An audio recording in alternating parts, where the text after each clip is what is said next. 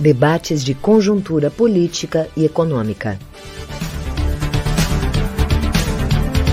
Rede Estação Democracia. Boa tarde, boa noite a todas e todos. Hoje, já na primavera, ainda estamos num dia claro. Como é de praxe, o Comitê em Defesa da Democracia e do Estado Democrático e de Direito, pela sua rede de comunicação social, a Rede, Rede, Rede Estação Democracia, transmite todas as sextas-feiras os seus debates de conjuntura. O Barton está rindo aqui nos bastidores porque eu me engasguei na hora de falar o nome da rede. É, a gente vai ficando velho e vai enferrujando. Bom, é, como sempre, nós temos a parceria de um conjunto de é, mídias que nos reproduzem o nosso debate. A Rede Soberania, velha parceira desde o primeiro debate, o Jornal Brasil de Fato RS, o Jornal Já Porto Alegre, que transmitem nas suas páginas o nosso debate, o jornal O Coletivo, a Rádio Com Pelotas, a Manaus Rádio Web, a Passo de Torres TV, que nos transmite na sua página no Facebook, e também da, de segunda a sextas-feiras, a partir das 23 horas, transmite esse programa e o reprisa. É, a, a, a rádio é, a rádio Caxias, a TV Caxias, desculpem, uh, transmite durante a primeira hora do programa. A Passo de Torres TV, a rádio Ferrabras FM e a Terra Livre Rádio Web, lá de Ulha Negra. Hoje, nós debateremos a pauta, a unidade política na defesa da vida e da democracia. Para isso, reunimos representantes políticos de três partidos progressistas. A deputada Maria do Rosário, deputada federal do PT do Rio Grande do Sul, a vereadora de Porto Alegre, líder da bancada e presidenta municipal do PCdoB, Bruna Rodrigues, e o presidente vereador e presidente da Câmara Municipal de Porto Alegre, o vereador pelo PDT, Márcio Bins Eli a deputada Maria do Rosário e o deputado Binzeli não conseguiram ainda se é, desvencilhar dos seus afazeres e ainda não conseguiram acessar a, os bastidores desse programa. Estamos com a vereadora Bruna Rodrigues e começaremos o programa é, numa entrevista exclusiva com ela, e assim que os demais é, convidados puderem participar, é, nós os. Ah, o vereador é, Binzeli já está aí na, nos bastidores e entra lá também na nossa, no nosso programa. É, eu quero, antes de passar a palavra né, para a vereadora e o vereador Pinceli, é, registrar que nós continuamos, mesmo que tenha diminuído né, sensivelmente a velocidade da, da curva, né, a inclinação da curva de mortos e contaminados pelo coronavírus, nós ainda temos um percentual muito alto. Nós somos o segundo país do mundo com mais infectados e mais mortes pelo coronavírus no mundo. É, a pandemia parece que está controlada, né? é, mas ela não terminou. Portanto, usem máscara, mantenham o protocolo de distanciamento para que, já que os governos né, foram muito é, incompetentes, para dizer o mínimo, é? na, na, na proteção da população, que cada um cumpra a sua parte. é, esse é um dos temas, inclusive, né, do nosso debate de hoje, porque a questão da unidade política e a defesa da vida e da democracia passa também pela, pelo combate à pandemia. É, o deputado Benzeli, o, o, o vereador Benzeli caiu, perdeu a sua conexão, está entrando novamente, e a deputada Maria do Rosário também entrar. Então, eu vou fazer o seguinte: eu vou receber as três, o a Bruna, o, o vereador Benzeli e a deputada Maria do Rosário. Vou pedir para que cada um deles façam, né, se apresentem é, deem, na verdade, se apresentem, não, mas cumprimentem rapidamente os nossos é, telespectadores e a gente, é, depois eu retomo a palavra para fazer o primeiro questionamento. Vamos começar com a vereadora Bruna, porque é, foi ela a primeira a entrar aqui no estúdio. Bru, vereadora, seja muito bem-vinda e Gostaria de ouvir a, a sua saudação e, e peço que faça isso em um ou dois minutos para que a gente possa fazer um rodízio.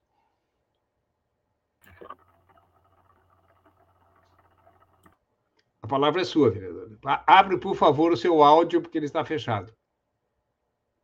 O seu áudio está fechado, vereadora. Aí, agora sim. Que leva um tempo para abrir aqui para mim. Vocês me ouvem bem? Sim. Então, boa tarde a todos e todas uh, que nos acompanham aqui pela Rede Estação Democracia. É um prazer estar aqui com vocês. É sempre bom uh, a gente reafirmar a necessidade de fortalecer a democracia através de redes alternativas como essa, né? Fundamental e importante. Quero fazer uma saudação especial à deputada Maria do Rosário, pela qual tenho muito carinho ao vereador, meu colega Márcio Binzeli, que nos acompanha aqui nessa, nessa transmissão também. E quero dizer que, uh, na condição de presidenta do Partido Comunista do Brasil, nós reafirmamos, né, nesse momento difícil que o Brasil vive, a necessidade de fortalecer os processos democráticos, né, fortalecer a mobilização social, para que a gente juntos e juntas possa enfrentar o negacionismo, o bolsonarismo, que tem sido o principal aliado da ampliação da desigualdade social, tem sido o principal aliado do vírus, né? Que matou aí já quase 600 mil mortos, uh, brasileiros e brasileiras que perderam as suas vidas e que deixaram suas famílias, né, órfãos da sua participação social. Então, em nome do PCdoB, quero dizer que nós seguimos firme aqui acreditando que dá sim para fortalecer a democracia, dá sim para fortalecer no sentido de ampliar a mobilização social e enfrentar uh, não só uh, o Bolsonaro na figura né, bolsonarista, mas esse projeto que tem uh, se fortalecido, inclusive aqui em Porto Alegre. Né? Então, amanhã é um dia muito importante para todos e todas nós.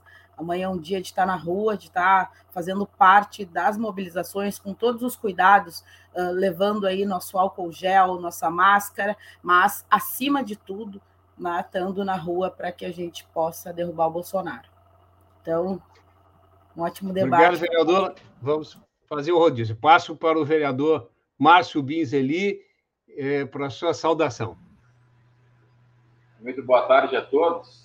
Queria também fazer aqui uma saudação, obrigado, Benedito. Quero especialmente aqui saudar nossa deputada Maria do Rosário, ex-ministra. Já estivemos aí em algumas oportunidades, né, deputada, fazendo a contribuição para as políticas públicas aí em favor de quem mais precisa. A vereadora Bruna também tem se revelado aqui uma vereadora propositiva, altiva, presente, participativa, contribuído aqui sobremaneira na condição de presidente aqui da Comissão de Orçamento, a CEPOR. E um desafio de uma nova legislatura, Benedito. E foi confiada aqui a presidência da Câmara de Porto Alegre, num, momento difícil, momento de pandemia, muitas mortes, né? muitas incompreensões, perdemos, todos nós perdemos, tivemos perdas, pessoas próximas, queridas, né? E, mas que bom que a vacina ela nos permite enxergar uma luz no fim do túnel. Estamos participando de maneira também a contribuir com o debate a favor da vacina, vacina no braço, dando a nossa contribuição é, para o enfrentamento à Covid através da vacinação. A nossa preocupação é, com os rumos do nosso país, com essa incompreensão política que se estabelece, né? é, na contramão de alguns princípios, de maneira muito impositiva, é, contrária ao nosso entendimento. Nosso partido também participando da convocação para amanhã, grande mobilização. Já chegaram as camisetas aqui, não é?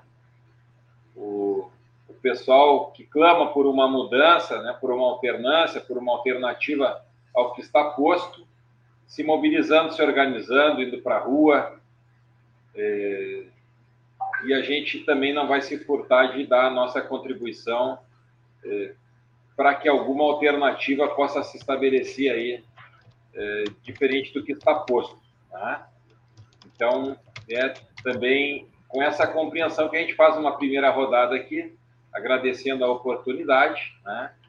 e dizendo também que estamos aí postos, digamos assim, como uma terceira via, não é? Porque é, é o que as pesquisas mostram, não é? Mas também como uma alternativa ao que está aí, é, a esse governo ou desgoverno que se estabeleceu, infelizmente, no nosso país, de muita incompreensão, é aí que nós estamos trabalhando para, alternativa, para uma alternativa. Muito, muito obrigado, vereador. Eu passo, então, imediatamente a palavra à ex-ministra e deputada federal Maria do Rosário. Boa noite, deputada, seja bem-vinda. É, eu já vou, além de pedir a tua saudação, é, acredito que a senhora deve, deve ter participado hoje da, da reunião, é, não sei se foi virtual ou não, mas haveria uma reunião em São Paulo com ex-ministros né, de direitos humanos. E, então, se a senhora puder já nos adiantar algo sobre isso, também seria ótimo. É, claro, Benedito. Muito obrigada pelo convite. Estou muito satisfeita de estar aqui neste momento, de estar contigo, com a Rede Democracia, estar com Márcio Binzeli, que é presidente da Câmara Municipal de Porto Alegre, casa que eu também integrei e me sinto muito honrada por isso, e com a vereadora Bruna Rodrigues, que é uma vereadora que, além de parlamentar, é presidenta do PCdoB em Porto Alegre. Então, um grande abraço também à Bruna, que eu admiro muito, de muito tempo, e agora exerce um brilhante mandato também. Bem, eu antes quero dizer que estamos todos e todas preparando o ato de amanhã. Então, já de pronto, quero convidar a todos e todas que, com todos os cuidados, porque nós não somos negacionistas, estejamos nas ruas, mas vamos participar sim é possível participar, nós devemos participar. E eu integro a direção nacional do PT, sou secretário nacional de formação, e vi, estou hoje fazendo mapeamento junto com a direção nacional. Nós já temos, teremos atos, não apenas em todas as capitais, mas podemos dizer que teremos atos importantes nas principais cidades brasileiras e que em todas as regiões brasileiras há quem vá para a rua dizer fora Bolsonaro. Eu creio que isto é o principal num momento como esse, porque é um fora Bolsonaro pela democracia, fora Bolsonaro em defesa da vida, fora Bolsonaro em defesa dos direitos básicos, como, por exemplo, o direito à alimentação. A fome voltou. E ao referia essas questões que nos levam às ruas amanhã, eu quero fazer a referência ao que o Benedito Tadeu César adiantou aqui.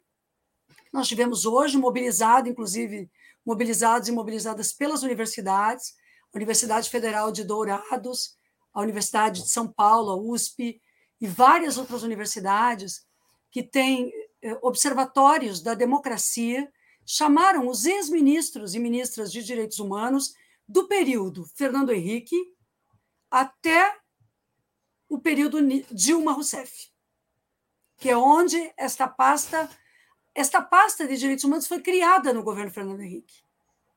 E ela veio vindo e assumiu a posição de ministério posteriormente, mas todos e todas, desde José Gregori, Paulo Sérgio Pinheiro, Gilberto Saboia, Nilmar Miranda, Paulo Vanucci, e os que vieram posteriormente a mim, Nilma Lino, Ideli, Salvati, Rogério Sotile, Pepe Vargas, nós sempre atuamos perpassando um período ou outro, entendendo os direitos humanos como algo universal. E agora, o que nós estamos vendo no Brasil é o desmonte do conceito de direitos humanos. Porque, para desmontar a democracia, eles atacam a ideia de direitos humanos. O que, afinal de contas, são esses direitos humanos? Primeiro, o que está escrito na Constituição. A Constituição de 88 nos orientou, nas suas cláusulas pétreas, a defesa dos direitos humanos, que é a defesa da vida, o enfrentamento das desigualdades sociais e regionais, a democracia, a, a não existência da tortura, são questões fundamentais, o direito de defesa, o Estado democrático de direito. E o que nós vemos hoje é o contrário disto. É um governo Bolsonaro que homenageia os torturadores, procura sempre levar de dentro das polícias as, a, os profissionais para incentivar não a polícia, mas as milícias. Libera armas sem qualquer respeito à vida não apenas por negacionismo, mas por projeto político, o governo Bolsonaro não comprou a vacina. Então é uma morte planejada. Até o rebanho dos ruralistas é vacinado. E quando eles falam em imunidade de rebanho, usando essa expressão para os seres humanos no Brasil, para os brasileiros e brasileiras, eles tentaram fazer com que isso existisse de uma forma natural, sem vacina. Então, nós chegamos a uma situação em que mais de 100 mil pessoas morreram quando já existia vacina. Isso é o genocídio que o Tribunal Penal Internacional terá como objeto analisar e que nós, aqui no Brasil, precisamos analisar no formato de encararmos o presidente da Câmara dos Deputados e exigir que o processo de impeachment seja colocado em análise pela aquela casa, com a pressão do povo brasileiro pelo impeachment, pelo fora Bolsonaro. É assim que eu cumprimento nossos amigos do PCdoB e do PDT e todos os partidos, porque amanhã será um ato muito plural. Mas todos e todas somos bem-vindos na mesma causa que é a causa da democracia. É, muito obrigado, deputada nós estamos. É, o Comitê em Defesa da Democracia vai participar amanhã dos atos, estará presente né, no Lago Glênio Pérez. Nós temos uma concentração a partir das 14h30, ali na frente do, do chalé da Praça 15. E chegou a notícia há pouco para mim que o chalé parece que tem uma feira ali na frente. Se tiver a feira, já fica aqui a convocação para todos que queiram participar junto com o comitê, que a gente vai se transferir ali mais para próximo da, da prefeitura. Tá? Então, fica, fica o, o convite aqui no ar. Bom, eu queria, já que nós temos aqui um presidente da Câmara Municipal e a, a líder do PCdoB e presidente da Comissão de, eh, de Orçamento né, da, Câmara Municipal, é, eu queria que vocês fizessem, né, nesse, nessa, nessa, vamos dizer, a primeira intervenção mesmo, é, é, enfrentasse duas questões. Quer dizer, uma, com, com, relação ainda aos atos de amanhã, qual a, a, a expectativa, e aí a deputada também, né, é, bom, todas as questões são é, é, coletivas, mas qual a expectativa de participação também dos partidos e dos movimentos de centro e até de direita, já que eles fizeram uma convocação né, no início, do, durante o mês passado, né, no, me, no meio do mês, para uma manifestação que congregou muito pouca gente. Né? E a segunda questão é com a, avaliação que se faça. Né? Hoje nós tivemos, inclusive, um programa da Rede é, avaliando os mil dias do Bolsonaro, né? do governo Bolsonaro. Na segunda-feira teremos um, um novo programa que analisará os mil dias do governo Leite. Né? Estamos convidando ali representantes do governo que até agora não conseguimos confirmação deles. Fica o convite no ar é, e o reforço do convite. É, afinal, o programa se chama Espaço Plural e nós fazemos um esforço muito grande para ter pluralidade. Só que o governo parece que tem é, é, se eximido de participar. Então, fica aqui mais uma vez o reforço no convite. Mas na Prefeitura de Porto Alegre, é, assim como todas as prefeituras brasileiras, se o governo estadual e federal é, completa mil dias, os governos municipais que tomaram posse dois anos depois, em metade do mandato, devem estar completando 500 dias de governo. Então, eu pediria também que vocês fizessem uma avaliação né, é, desses três governos, tá? e é, inclusive no plano municipal, né, tanto no combate né, a, a, ao coronavírus, à pandemia, quanto também né, no conjunto aí de, de leis sociais, dos direitos humanos, da é, das privatizações, a mudança na legislação social, não, é? É, não compete a, ao poder municipal fazer alteração na legislação trabalhista, mas compete sim ao poder municipal uma série de medidas na área social. É? E, e a, a, avaliação de vocês sobre essas medidas seria muito importante. Então, eu vou começar novamente com a, com a vereadora, não é? Não, vamos fazer um rodízio. Vamos começar com o presidente da Câmara. Márcio, por favor.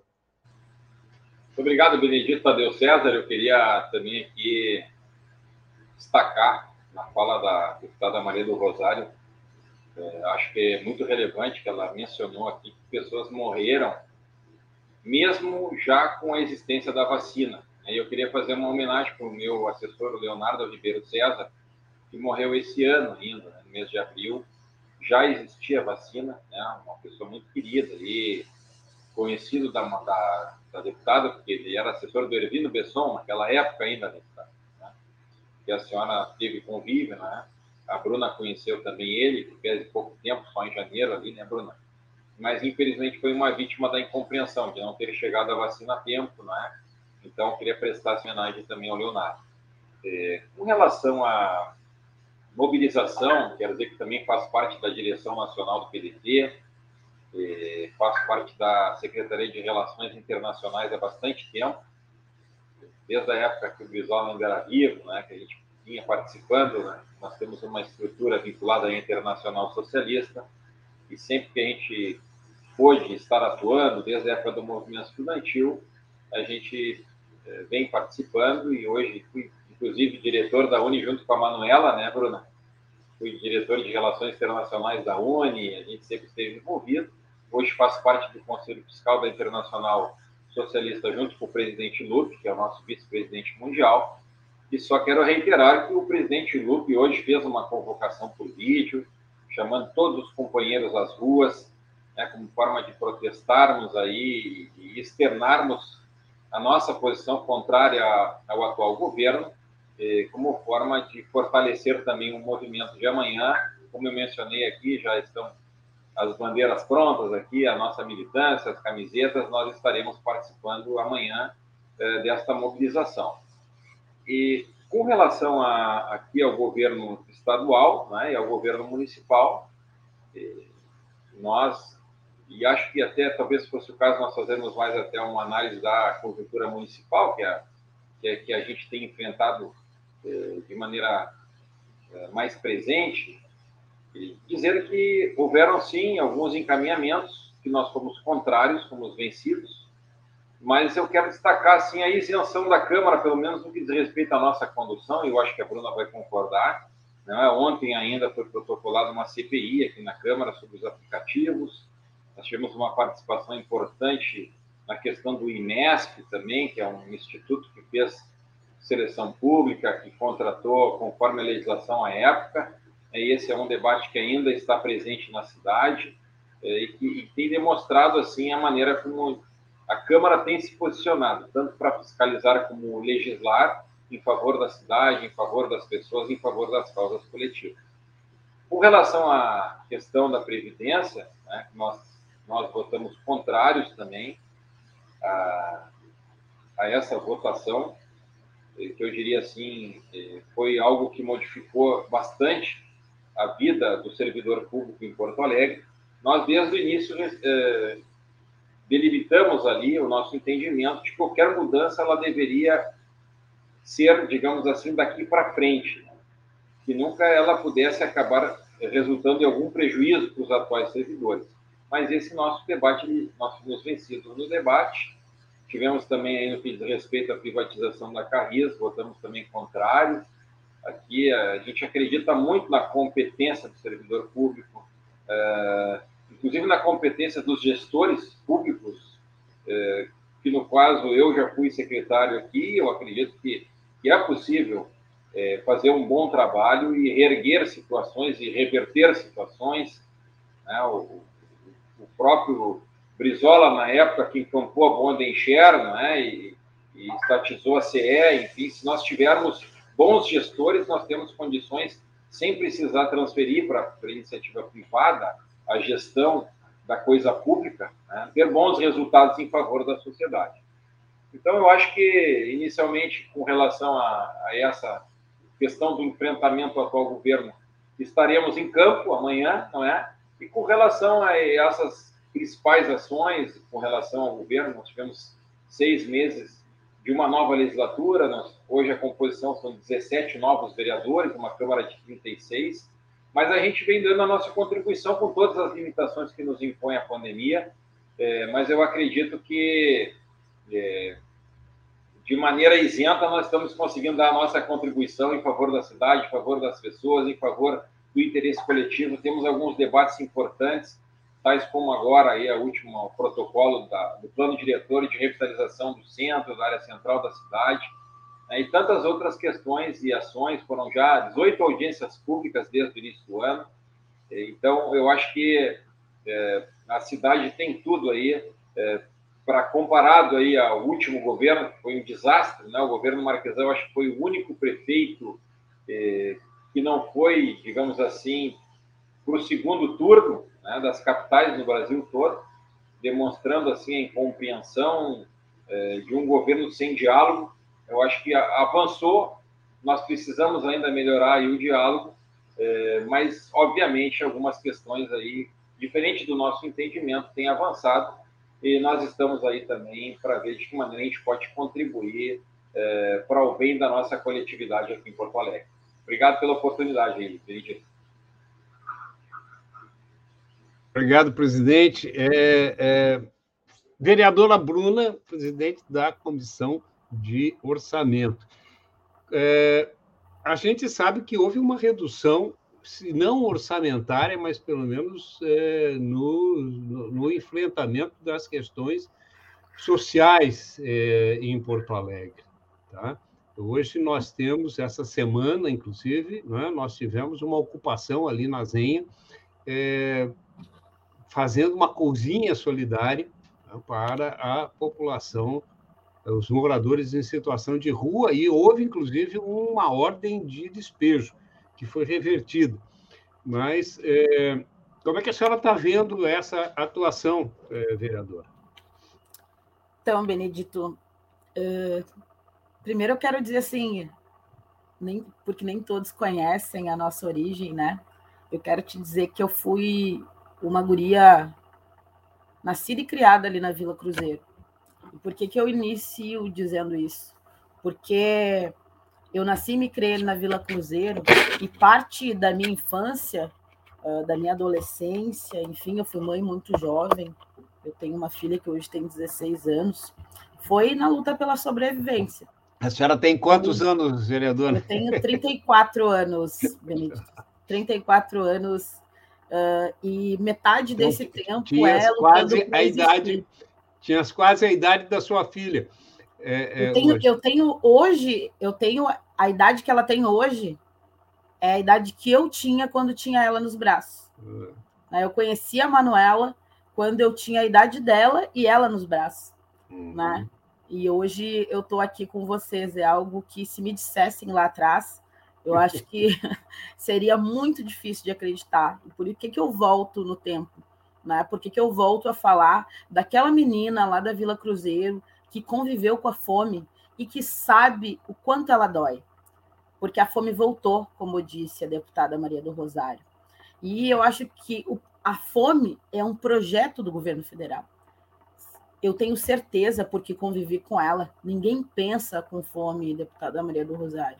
Ninguém pensa com fome, porque a fome dói, ela machuca, e tem horas que a gente não sabe uh, o que fazer para dar conta só de sanar.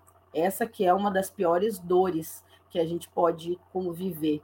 Então, quando a gente fala do projeto negacionista, a gente está tá falando de um grande projeto uh, para eliminar a consciência do nosso povo, né? Porque quando a fome assola a nossa porta e as fake news e as mentiras tomam conta uh, da, dos meios de comunicação, inclusive do Planalto Central, isso faz com que a sociedade ela entre num processo de, de, de, de dificuldade de entendimento do que são as mensagens que o povo deve seguir. E eu digo isso uh, avaliando o governo Bolsonaro como um, um, um, governo que tem a fome como uma das principais estratégias, né? mas que também uh, tem tido no vírus um grande aliado, porque o, o, o vírus foi uh, um, um parceiro do Bolsonaro que já tinha um projeto de matar o nosso povo. Porque se a gente for parar para pensar, né, a gente está convivendo com a CPI.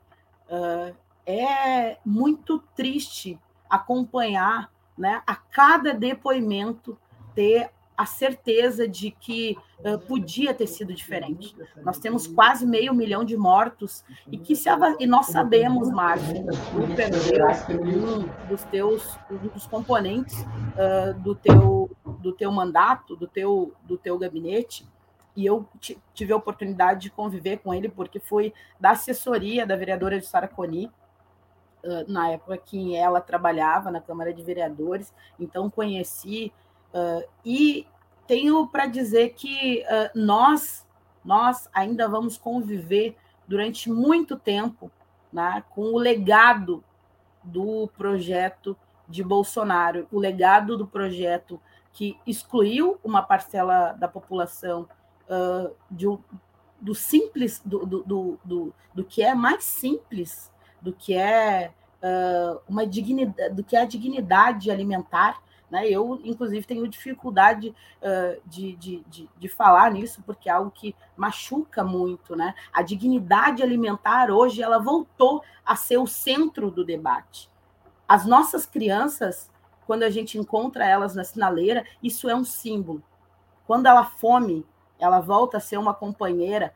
Todo cidadão, todo toda pessoa que vive dentro de casa e que pisa firme no chão vai para a rua. Vai para a rua para lutar para existir. Eu já lutei para existir junto com os membros da minha família. E hoje as nossas crianças lutam para existir nas nossas sinaleiras. E aí eu chego aqui em Porto Alegre com uma visão mais crítica ao prefeito Melo, né? Convivi uh, com o governo Marquesan, ainda na condição de militante do movimento social, e sim, foi um governo que não não tinha nenhum diálogo com a cidade, que inclusive delimitou o espaço da cidade, que fez com que nós tivéssemos duas cidades, que fez que auxiliou no processo de ampliação da desigualdade em meio à pandemia, mas que o governo Melo até aqui tem reafirmado esse projeto, né? Eu sou presidenta da CEFOR, que é a Comissão de Finanças e Orçamento uh, aqui da casa. Nós nunca na história tivemos uma mulher negra dirigindo a Sephora. Aliás, nós nunca tivemos uma mulher dirigindo a Sephora, uh, deputada Maria do Rosário. E é com muita alegria que, quando uh, nós assumimos a comissão, nós refletimos sobre qual seria o nosso papel. E, dentro desse processo de reflexão, Benedito, nós decidimos popularizar a discussão do orçamento olhar para o orçamento a partir desse olhar do que é ser uma mulher negra, oriunda da periferia da cidade, que precisa se enxergar dentro do orçamento. E é muito triste uh, querer olhar para esse espaço, se enxergar dentro de um espaço que uh, é dito que não é nosso ou que não é feito para nós. Né? Por que, que eu digo isso? Porque hoje as contas do executivo municipal elas se encontram equilibradas em dia. Né? O prefeito tem falado muito de acabar o ano no azul. Mas a que preço? A que preço nós queremos falar de um equilíbrio financeiro, né? O equilíbrio financeiro não pode ser às custas da, da dignidade social, do equilíbrio social, né? Para mim, uh, a gente precisa falar do orçamento, mas precisa pensar que a dignidade alimentar ela está dentro do orçamento em que a saúde está dentro do orçamento, a educação está dentro do orçamento. Nós economizamos uma média de 300 milhões uh, na educação e perdemos uma, uma grande oportunidade, que era de qualificar uh, a estrutura das nossas escolas, que hoje se enfrentam dificuldades, que não estão preparadas com os protocolos necessários. Nós ficamos dois anos com as portas fechadas e hoje eu estou falando aqui com uma série de escolas que se encontram sem gás. Pensem, as famílias enfrentam muitas dificuldades alimentar, estrutural, nós temos altas taxas de desemprego, né? Nós falamos, falamos aí uh, de mais de 8,8% da taxa de desemprego em Porto Alegre, uh, chega a uma média de 10% na região metropolitana. Nós estamos falando que provavelmente todas as pessoas que nos acompanham aqui tenham um amigo ou tem um familiar desempregado na sua rede familiar, né? E isso é na cidade de Porto Alegre. Mas como que as contas estão em dia? Como que ah, não em dia, mas como que nós temos uma grande capacidade de endividamento sem olhar uh, para as pessoas que mais precisam, sem olhar para a camada mais periférica da cidade? E aí eu não estou dizendo que a cidade não precisa se desenvolver, porque nós temos grandes empreendimentos em curso, né? O que me faz parecer que nós temos duas cidades.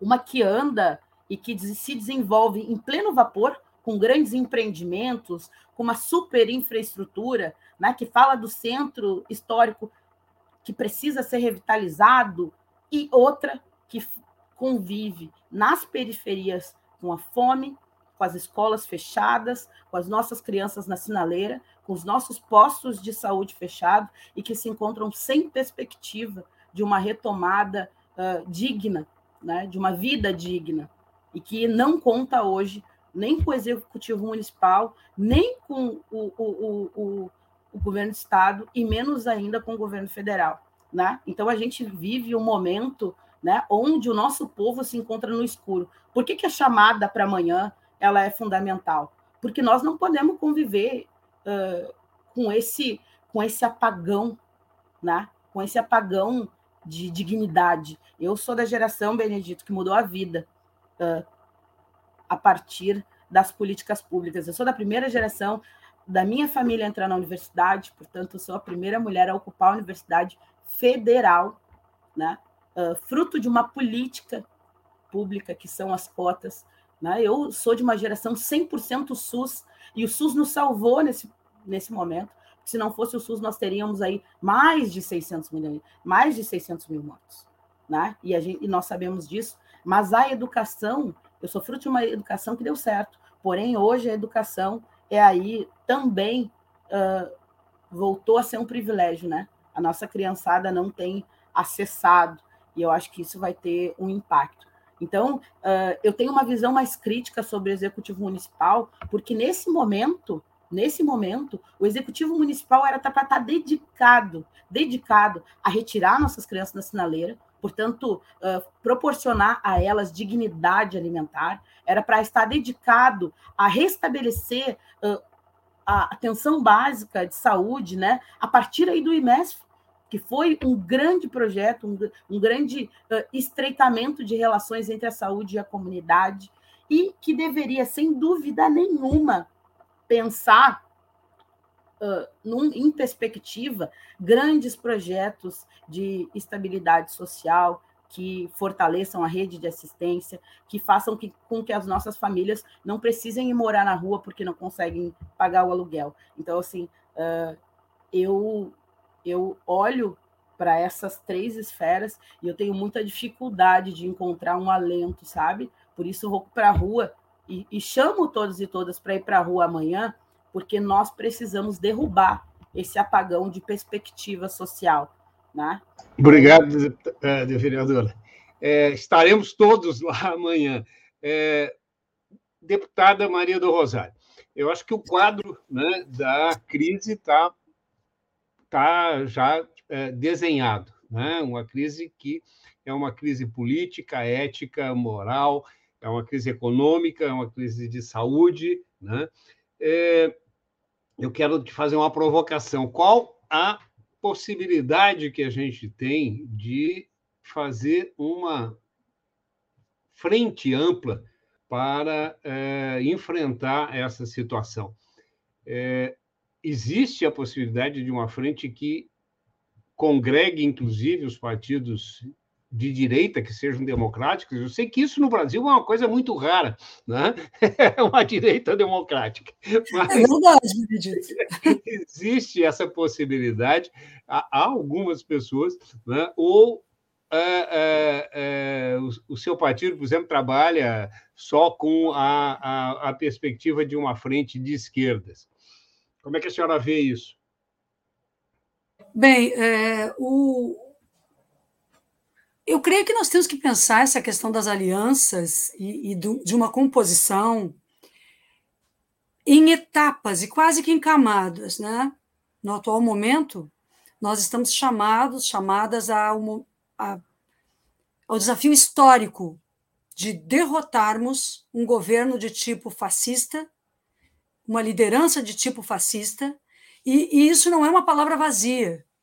É que as características deste governante, a forma populista com que ele age, a segregação de toda espécie que ele promove, a naturalização da violação de direitos por não considerar humanos iguais uma parcela da sociedade, entre os quais as mulheres, os negros, as pessoas LGBTs, mas vamos lá, os índios, as comunidades indígenas. É um ataque permanente. É, é, é, uma, é um. Nós não. Todas as características são características de um governo e de personalidades que naturalizam o descarte de seres humanos.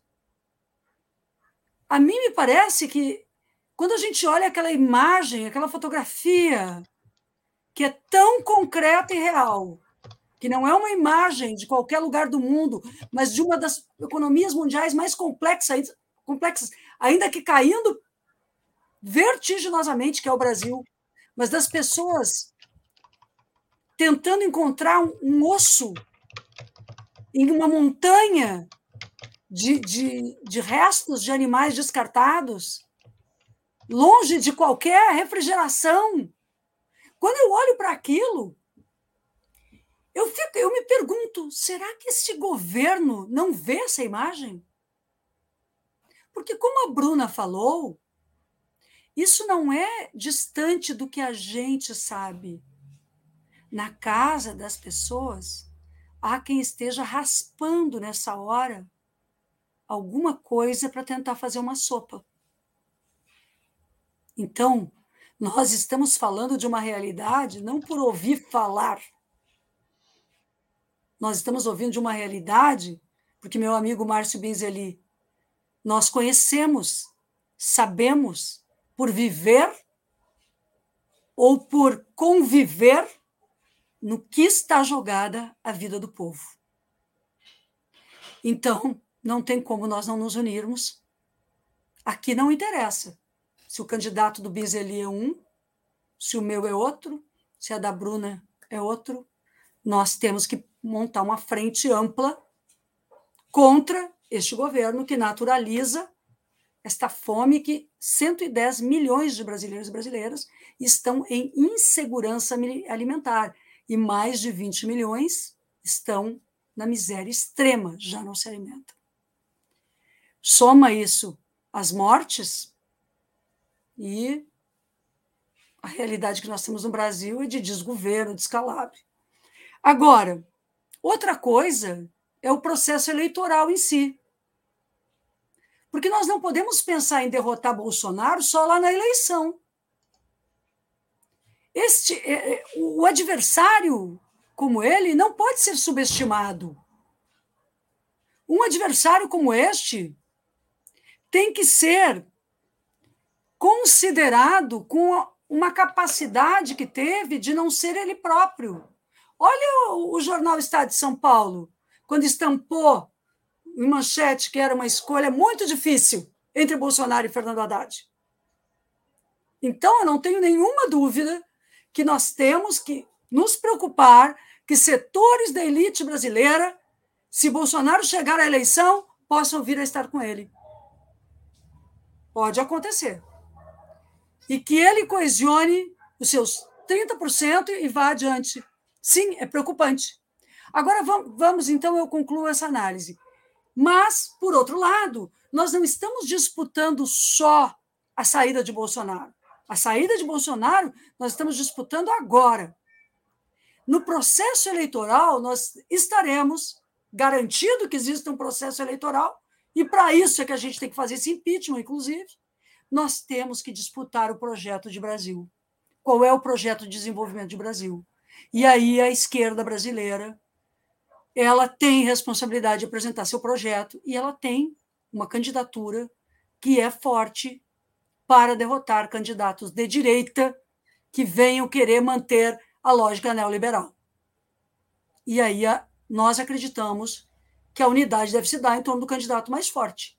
E o candidato mais forte, do nosso ponto de vista, é o que o PT apresenta. Não pode haver um veto ao PT. Aí, aí, aí se o Márcio tiver o candidato dele, eu o respeito. Mas nós vamos ter o nosso. Nós te... E aí queremos ser respeitados também. Não se peça também para quem está na frente sair, para o outro entrar, né? Aí é, é da eleição, é da vida, não é? Mas para ter uma eleição livre e que as propostas do Ciro sejam colocadas, as propostas do Lula sejam colocadas, as propostas, vamos lá, do Leite sejam colocadas, não pode ter o ameaça à eleição que está acontecendo. E por isso que nós temos que nos unir agora. Porque nós não podemos chegar na eleição com, com a, a extrema-direita organizada mundialmente mirando no Brasil para tentar o golpe derradeiro, porque nós estamos num estado de golpe contínuo. É, é, todo dia. E um dos golpes é não colocar em pauta o impeachment do Bolsonaro. Isso é um dos golpes que eu acredito que nós vamos ter que cobrar mais forte do presidente da Câmara, Arthur Lira. Então, é um pouco do que eu, do que eu penso, eu acho que é em etapas. Tomara a gente ter uma frente única depois, mas aí, é, às vezes, as, as pessoas falam coisas também que não ajudam. Né? Vamos ser claros. Tem que parar de xingar aqui o campo de aqui e olhar para o lado de lá. Entendeu? Eu só xingo a direita.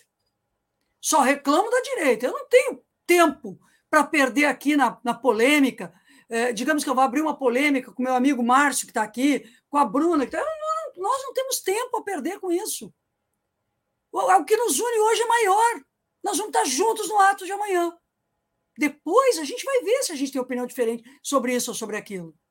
Mas agora é, tem que ser um palanque grande, todo mundo junto e fora Bolsonaro. É, presidente Márcio, é, o senhor é integrante da, do diretório do PDT, queria que o senhor pegasse um gancho aí na fala da deputada. É, a gente sabe que alianças são feitas com aqueles que não pensam igual a gente, né? Porque se pensasse igual a gente, estaríamos todos no mesmo partido. Né? A aliança é feita com aqueles que têm alguma divergência. Né?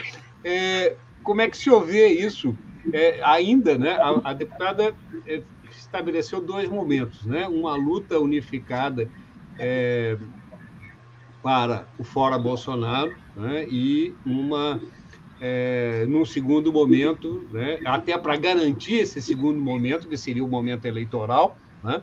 é, cada partido possa sair com o seu candidato. O senhor concorda com a avaliação dela? Tem alguma divergência? E como é que isso pode ser feito no plano municipal?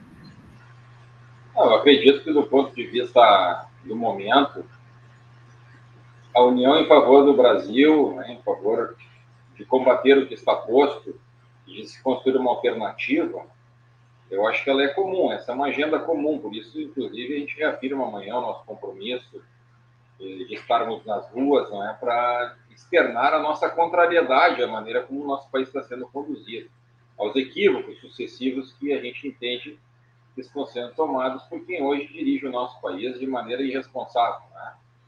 É, e que acarretou aí, né? vem acarretando sérios prejuízos aí à, à nossa nação. E, com relação ao, ao, jogo político, eu ainda acho que é, é um pouco cedo assim para alguma conclusão, mas realmente as pesquisas elas trazem indicativos, né? É, e obviamente que existe uma polarização do, do contexto da análise política da conjuntura para a eleição do ano que vem. Mas, mas não, não esmorece e não desmerece né? uma alternativa de terceira via, no caso até foi citado aqui pela deputada, o nosso companheiro Ciro Gomes teve um brilhante desempenho na última eleição. É, nós temos uma responsabilidade e a gente se permite acreditar, não é, que talvez exista a possibilidade de elegermos uma terceira via como uma alternativa para o Brasil. Por isso que está posta a nossa candidatura. Né? E, aliás, sempre esteve. Né? E não é novidade. Tanto é que o companheiro Ciro Gomes ele, ele vem de uma construção que não é de hoje.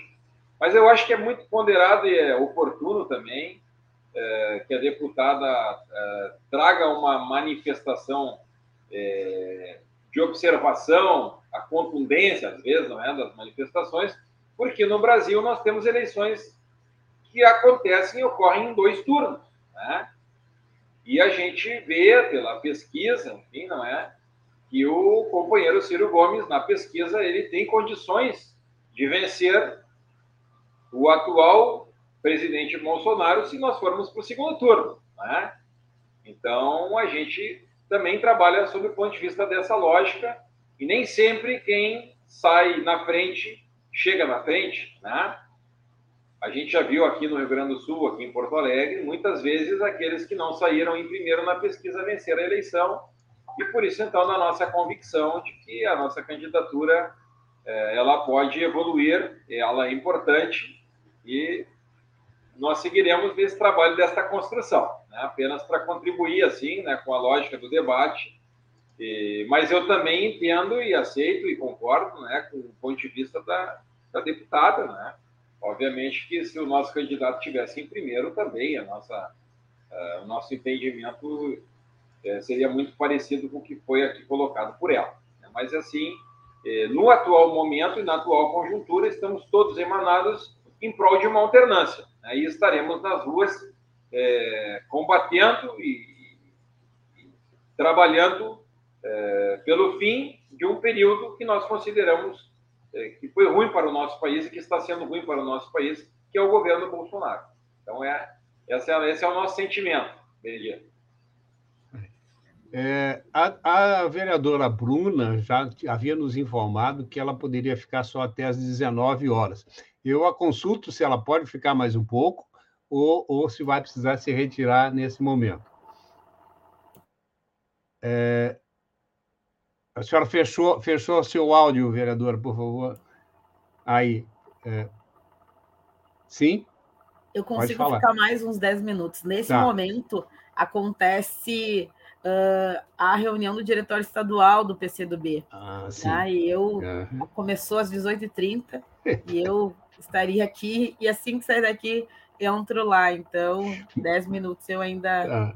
Então, eu já te agradeço mais uma vez em público aqui a sua deferência, né, de ter nos prestigiado aqui mesmo durante o, um horário da, da reunião do diretório. É, eu vou fazer um intervalo rapidinho e me despedir da audiência da TV Caxias, que se encerra agora. A TV Caxias continua transmitindo na sua página no Facebook, mas a, a, a, o, canal 14 da NET TV encerra aqui a, a nossa transmissão. Nós faremos um brevíssimo intervalo de um minuto para ver um vídeo sobre a vacinação e os nossos patrocinadores e voltaremos é, imediatamente.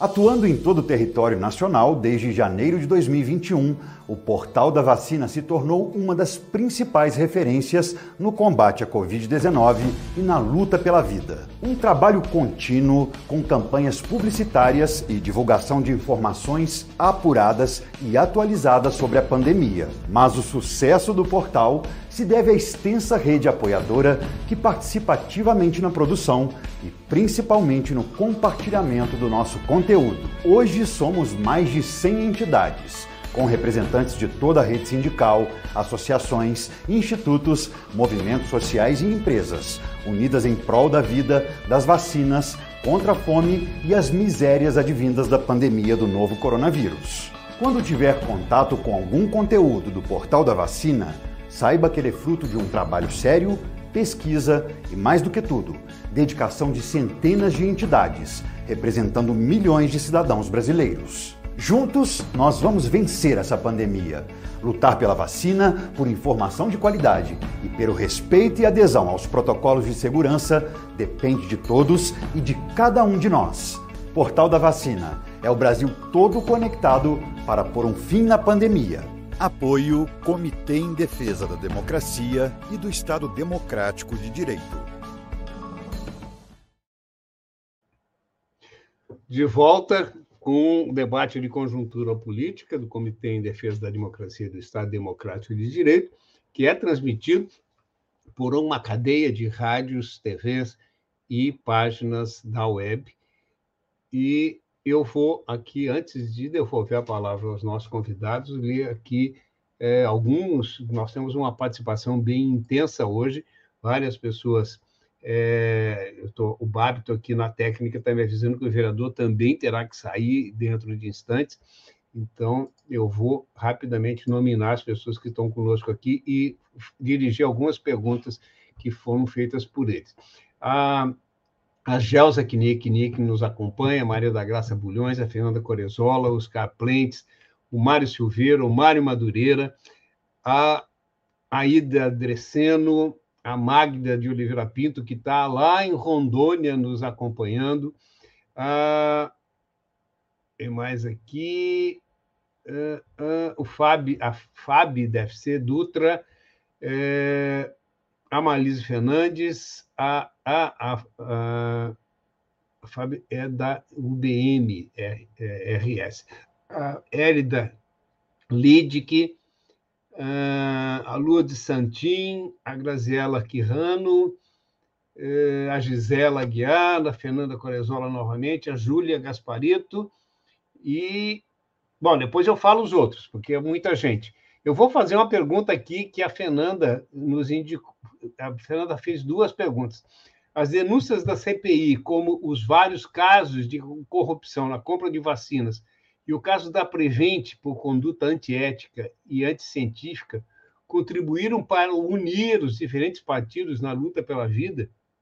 E aí, na mesma, no mesmo tom, ela faz uma outra pergunta na sequência: como os partidos mais à centro-direita no espectro político, como o PSDB e Cidadania, que atuam em Porto Alegre, estão se posicionando em relação ao governo autoritário de Bolsonaro?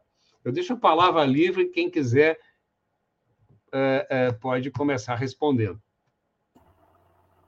Eu posso. Sim, Bruna, vamos lá. Posso ir lá, porque eu definitivamente. Claro, Bruna, toca aí.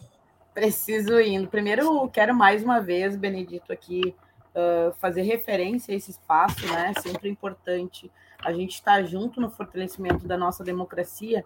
E eu quero uh, contribuir com esse debate da Frente Ampla, né? Uh, nós falamos aqui sobre uh, 110 milhões de brasileiros, brasileiros e brasileiras em insegurança alimentar, mais quase aí 600 mil brasileiros já perderam a vida, portanto, deixam seus familiares.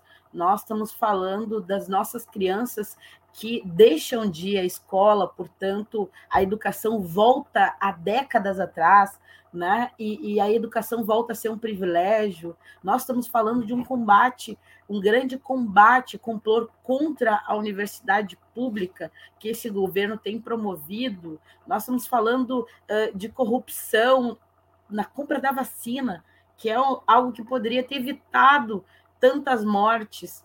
Né? A gente está falando de um Brasil de desempregados, de um Brasil uh, de miseráveis que lutam por um osso, sabe? Se tudo isso não servir para nos unir contra esse projeto, então eu acho que de fato a democracia ela ruiu. Né? Eu acho que a necessidade da frente ampla nesse momento é vital, é vital porque esse projeto negacionista uh, de morte, né? Essa, esse projeto que tem como aliado principal a necropolítica, ele não pode, ele não pode seguir né? E nós não podemos subestimar eles. O Bolsonaro e esses seus chavões, esse seu uh, uh, jeito grosseiro, ele se popularizou e nós não podemos fingir que isso não aconteceu, né? Nem toda a população consegue ter acesso aos grandes debates que acontecem nos, nos, nos parlamentos, inclusive no, no movimento social organizado. A grande parte, tem uma grande parte da população, a massa da população, está lutando para sobreviver todos os dias. Né? Então, nós precisamos de um grande, de uma grande frente ampla que lute para que a democracia ela possa vigorar nesse momento. Nós não sabemos se o Bolso, se nós não conseguir derrubar o Bolsonaro até a eleição, nós não sabemos se terá a eleição. Então, essa semana, o presidente do meu partido, o, Juliano Roso, reuniu com sete partidos, dentre eles nós estamos aqui, PT, PDT, né, da necessidade da gente fortalecer esse instrumento, que é a frente ampla, né, para que a gente possa junto fazer frente ao bolsonarismo. Esse deve ser, sem dúvida nenhuma, o nosso principal inimigo nesse momento. Né? E nós sabemos uh, que as nossas alianças elas são estratégicas para que a gente possa derrotar né, Bolsonaro. Uh, agora, nesse momento, né, nós sabemos aí, eu sou uma fã do presidente Lula, porque foi impactada por toda aquela política, né? Uma, esse projeto político que ousou sonhar com uma população que elevasse o grau de consciência, de escolaridade, de alimentação e de oportunidade. Mas eu acho que a centralidade nesse momento né, deve ser a frente ampla porque sem ela nós não nós nem sabemos se, se a eleição vai vigorar. Né? Eu nem quero discutir aqui a, a, a tal da terceira via, porque eu acho que nesse momento uh, eu, meu foco é na, na vigência da democracia, na urgência, né? no clamor da democracia para que a gente siga conseguindo utilizar desses espaços para falar da necessidade de transformar o Brasil, de transformar Porto Alegre. Então, nesse sentido, eu me despeço mais uma vez agradecendo o espaço, deixando um abraço bem carinhoso à nossa deputada Maria do Rosário, ao meu colega e presidente da Câmara de Vereadores, Márcio Binzeli, né, que a gente possa juntos enfrentar esse projeto uh, que, sem dúvida nenhuma, impede que mais lideranças jovens, mulheres, negras e negros possam ousar sonhar e, quem sabe, ocupar as câmaras de vereadores e serem as defensoras públicas. Como eu vi a defensora Giza hoje, muito me orgulhou em poder ver aquele lugar né, que eu já sonhei em ocupar, sendo ocupada por uma mulher igual a mim. Então, um bom debate aqui para todos nós. Um abraço a todas as pessoas que nos acompanharam, a União Brasileira de Mulheres, aos meus uh, camaradas do PCdoB que estão mandando várias mensagens aqui. Uh, um abraço aqui à Rede Cidadania, a rede democracia, né, e que a gente possa junto aí, ano que vem, uh, chegar ao final do ano com um alento no coração de conseguir vencer esse projeto. Um abraço, boa noite para todos e todas. Muito obrigado, vereadora. Reforço aqui a nossa eh, admiração e o nosso sincero agradecimento por, por ter nos atendido e aberto esse espaço. É, nós temos vários comentários aqui que, é, quando a gente começa a falar em eleições e começa a falar em frente, as pessoas se agitam. Mas antes da gente entrar nisso, eu vou é, fazer uma pergunta ao presidente. É, nós tivemos, presidente, uma aprovação recentemente da, da venda da Carris, né? É, e nesse momento né, de. É, diversas vezes foi falado aqui, por, por, todos os participantes, do desemprego no país, além da fome. Né? É, hoje nós tivemos um debate na, na rede, no, no, no espaço plural, e participou o Clemente Gans, é, que é é, que o Tenente Gans Lúcio, né, que foi diretor técnico do DIESE Nacional. E ele dava aqui né, os números do desemprego no país. Né? Além dos 14 milhões de desempregados, nós temos seis, cerca de 6 milhões de desalentados, mais um número equivalente a esse de pessoas que precisam de trabalho, mas é, e não são desalentados, mas porque precisam é, é, é cuidar, não é, de pessoas que, é, que filhos é, dependentes que estão sob a sua guarda também não podem trabalhar e não têm não tem nenhuma proteção social e outros 7 milhões que ele se referia que também é, estão aí no trabalho intermitente. Então, nós temos aí, é, bom, um número equivalente aí a mais da metade da força de trabalho é, ociosa. Né? É, nesse momento, então, quer dizer, o que, que eu sei que a Câmara de Vereadores não tem poder executivo, né? mas ela faz parte de um dos poderes é, municipais. Né? O que, que a, a, o poder público de Porto Alegre está fazendo, quais as, a, as medidas que estão sendo encaminhadas, há, há, há propostas do governo municipal, do, do, do, do executivo municipal, no sentido de enfrentamento dessa realidade? Então, eu acho assim, Benedito, com relação a Carrias, né, eu até na minha primeira intervenção eu eu defendia ali que a, que a Caías deveria permanecer pública. Aliás, o PDT votou contra a privatização da Caías, né? tanto eu quanto o vereador Mauro Zacher, mas realmente nós estamos com uma situação que o nosso transporte coletivo ele entrou em colapso em Porto Alegre. Um pouco por conta dos aplicativos, né? mas também por conta da pandemia, né? é, que acabou reduzindo aí o número de viagens, né? e, e esse formato ele não se sustenta, porque a cidade é muito grande e nós temos aqui um formato de passagem com preço único, né, Tadeu? É, é muito complexo esse debate, mas, por exemplo, mal comparando, né, se nós pegarmos um ônibus daqui a Uruguaiana, o valor da passagem vai ser um preço. Se for daqui a Osório, vai ser mais barato, né? O mesmo valeria, digamos assim, para pegar uma passagem daqui até o Menino Deus ou daqui até a Restinga, daqui da Câmara, né? O problema é que o, o, o transporte municipal, presidente, é, é, não é o trajeto, né? É, mas é o número de passageiros que embarca e desembarca, né? É, que é muito diferente de um trajeto intermunicipal. Claro, claro, mas eu digo assim, mal comparando as distâncias, né, e o valor e o preço. A nossa passagem é uma passagem muito cara. Está aqui na pauta do debate aí a questão das isenções, que é uma outra situação meio complexa a questão dos cobradores também já foi votada. É... Porto Alegre hoje tem 74 mil famílias em situação de vulnerabilidade. Temos quase 3 mil moradores de rua, imagina, né, Benedito? Então, realmente é uma situação muito difícil. E a perspectiva de, de privatizar, ela, obviamente, ela tem como reflexo a geração do desemprego. sobre esse ponto de vista, é, realmente é mais uma dificuldade que se avizinha. Mas eu não acredito que vai ser tão simples assim, né? É, a venda da Carreiras não é algo simples, é algo bem complexo, né?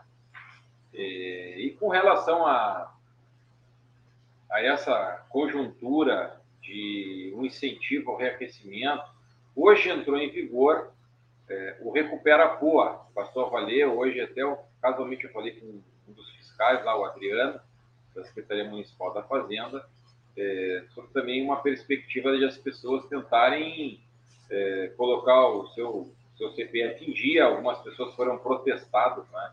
O governo Marquesani ele conseguiu essa façanha de, de protestar as pessoas em atraso com o IPTU e, realmente isso causa um transtorno na vida do cidadão. Né? Então, ainda bem que depois de alguns anos, porque já fazia tempo que não se tinha algum tipo de refis com relação às dívidas e débitos, essa é uma maneira também das pessoas tentarem salvar o seu CPF. Né? Existe também aí um, um esforço para um reaquecimento econômico, mas o, vários setores estão esfacelados no que respeita aí à gastronomia, eventos, o turismo sofre muito com a pandemia, tudo é, tudo é desafio. O cumpre a nós tentarmos dar a nossa contribuição para que se reestabeleça, para que as pessoas possam tentar retomar a sua atividade. Hoje eu recebi aqui quatro donos de restaurante também, alguns com donos de restaurante em choque, que, que estão preocupados com essa questão do passaporte vacinal, que é uma outra pauta que está na agenda do debate, porque ontem o governador colocou no decreto a obrigatoriedade do passaporte da vacina para determinados eventos, com mais de 490 pessoas, grandes eventos. É uma outra situação é, complexa que, que, também preocupa o comércio, o serviço, enfim, mas que também traz em primeiro lugar a questão da vida, e o próprio STF já decidiu é, que a falta da vacinação é, inclusive, justa causa para demissão é, em determinados setores né, da economia. Então, realmente é um momento difícil. A gente, digamos assim, passou é, passou pelo pior, mas ainda existem desafios para que a gente possa se reinventar. Ainda bem que a vacina é, foi descoberta em tempo recorde, né? nunca se imaginou que em 10 meses aí se pudesse estabelecer um enfrentamento a uma pandemia e a ciência estivesse com um avanço tão significativo. Mas ainda tem pessoas e incompreensões com relação à vacina, pessoas que não querem se vacinar, e a gente precisa trabalhar massivamente por campanhas de vacina no braço, porque não tem outra solução. Então, a nossa, a nosso desafio é dar nossa contribuição com equilíbrio, é, com ações propositivas. A Câmara fez, já no início do ano, uma doação de 8 milhões do seu orçamento é, para que a Prefeitura pudesse implementar ações em favor do enfrentamento ao combate ao coronavírus, é, mas é, é que o cobertor é curto, né? E a gente sabe que, que, os desafios são enormes. Agora, nós teremos um, um, próximo desafio de um debate propositivo e construtivo, está agendado para o dia 15 de outubro, é, o protocolo aqui na Câmara do Orçamento.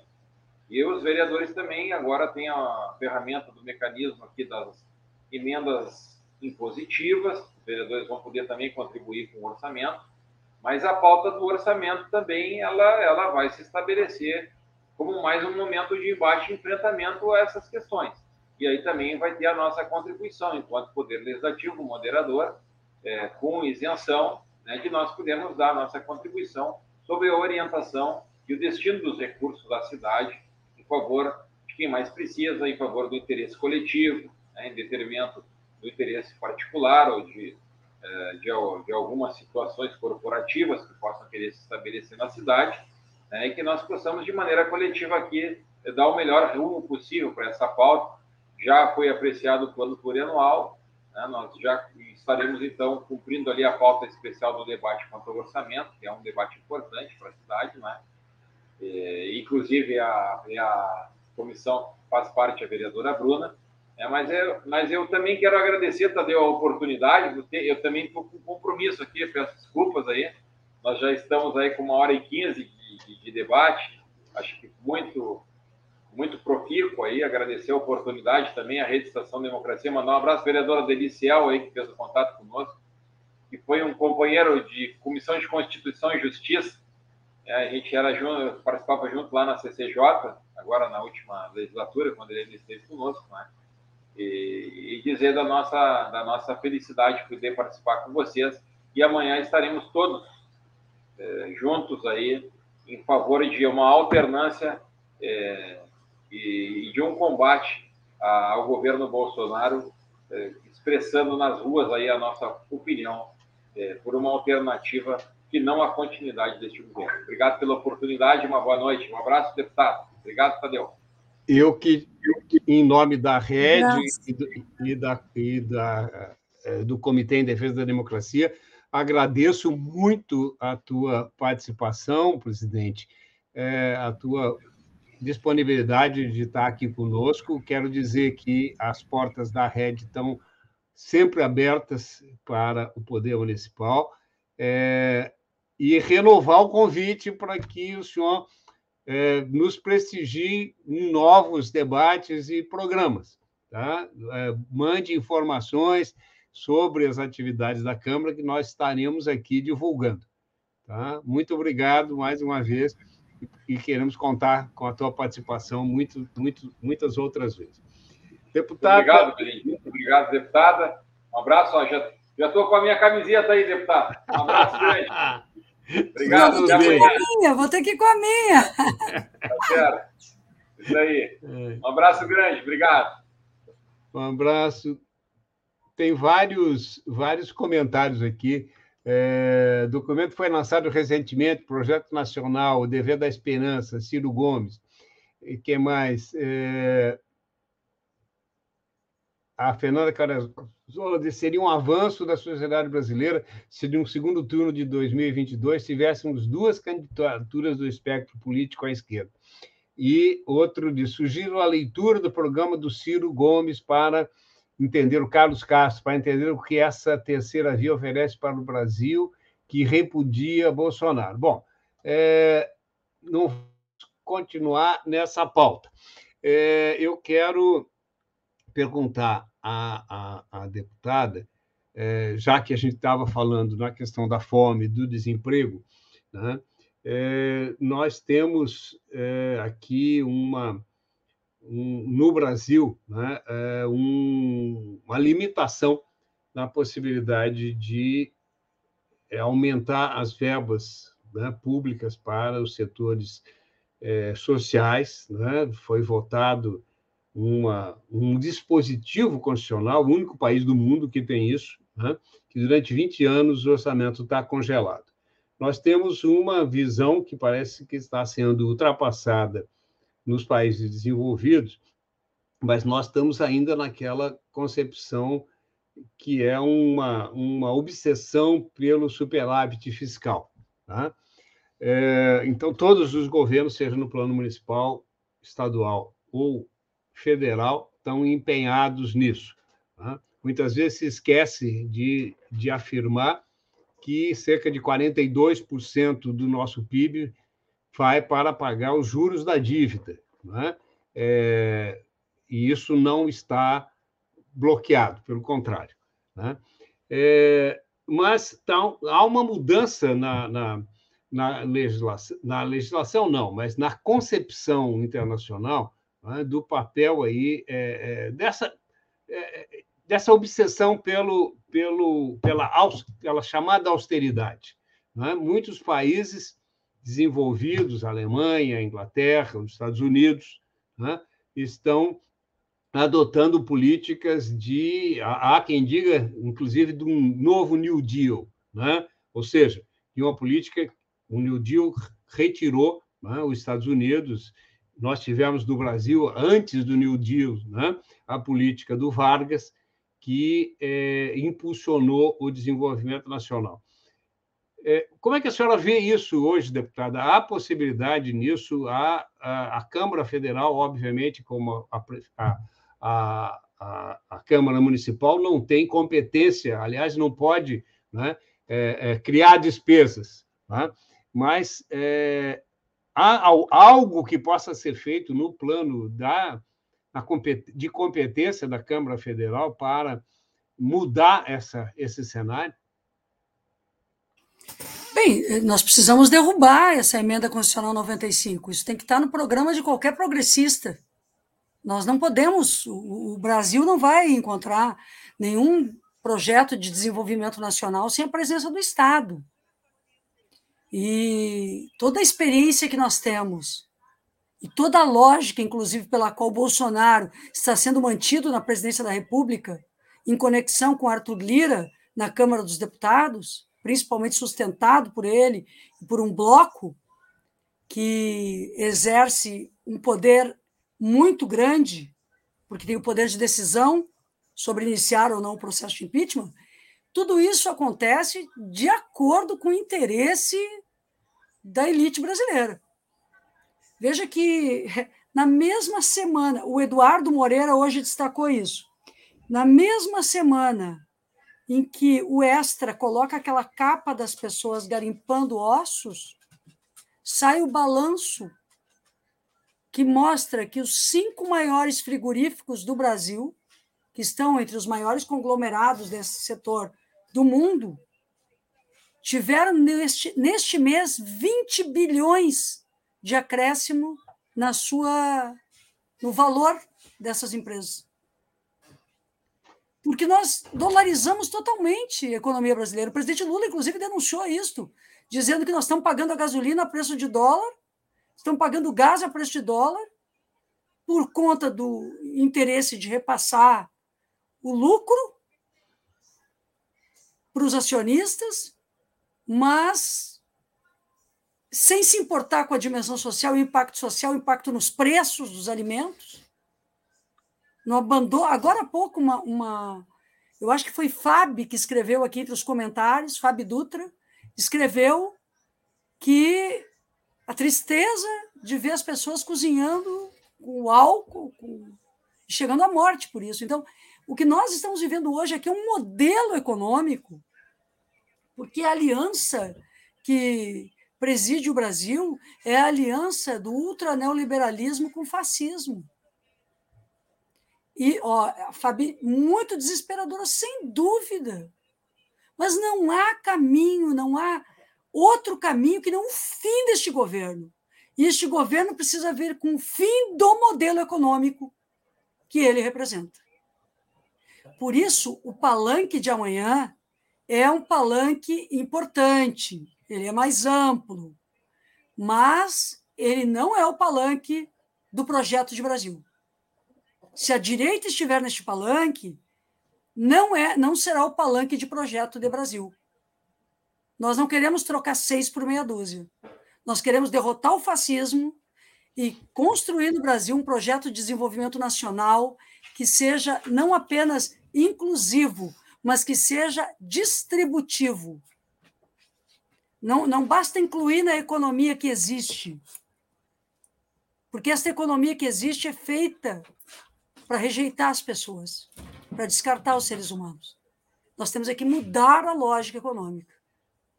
E com coragem, com coragem de fazer isso. Eu, eu acho que nós vamos ter que ter coragem de apresentar um caminho para o Brasil e disputar esse caminho. Disputar, inclusive, culturalmente esse caminho.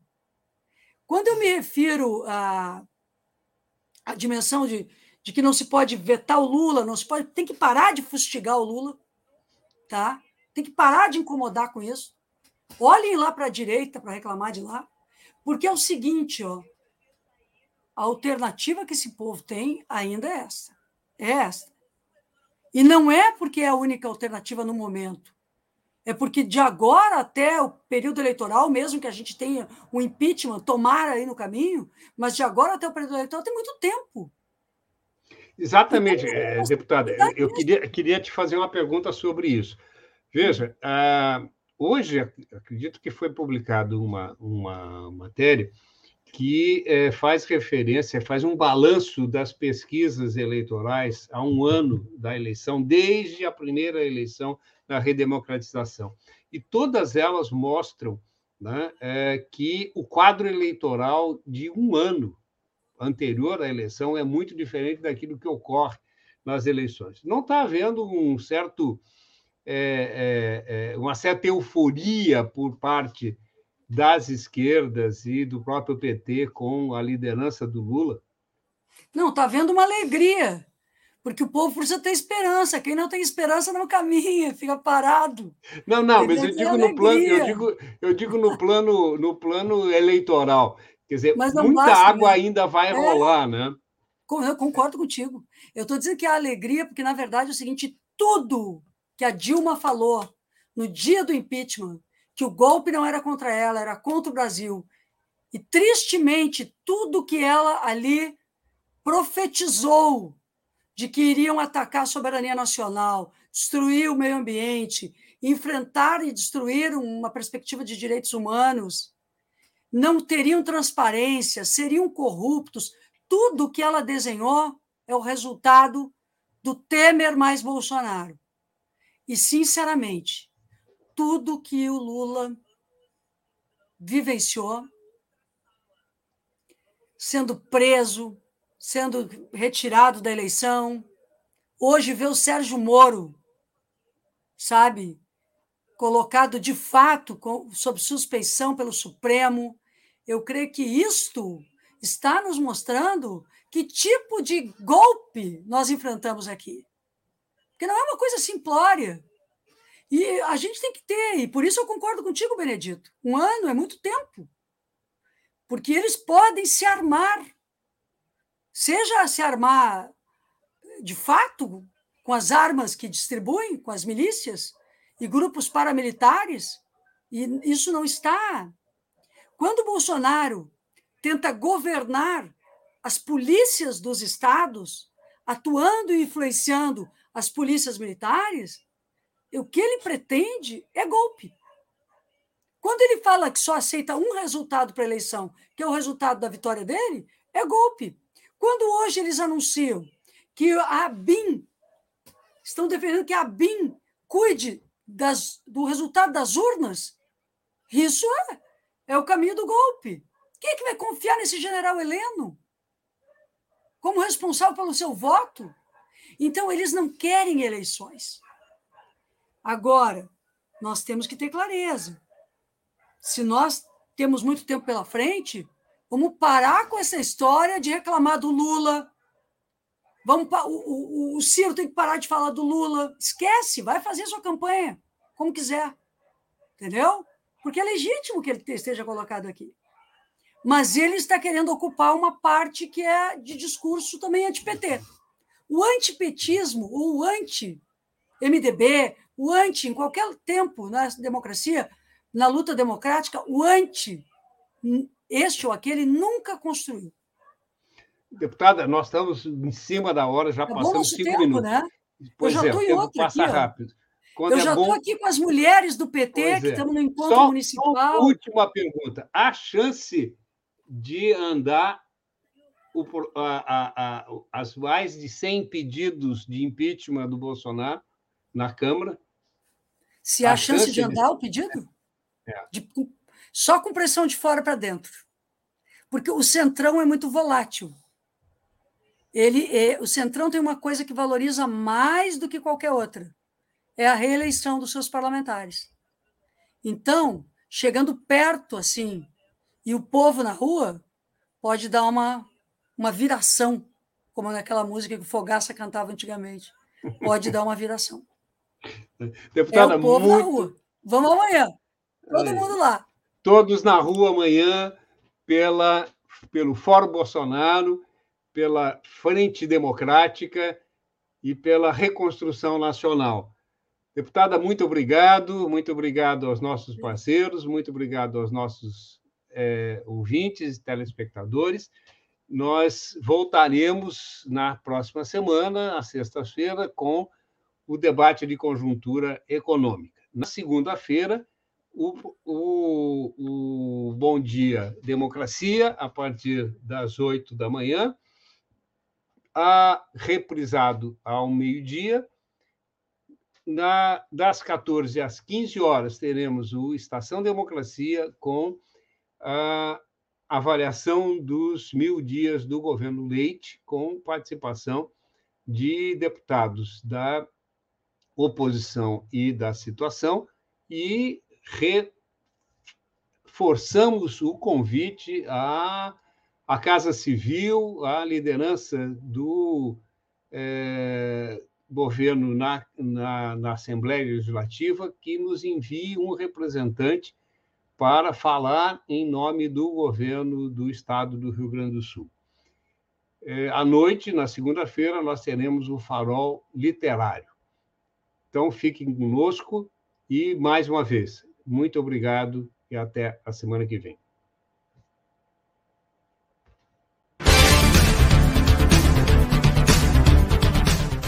Debates de conjuntura política e econômica.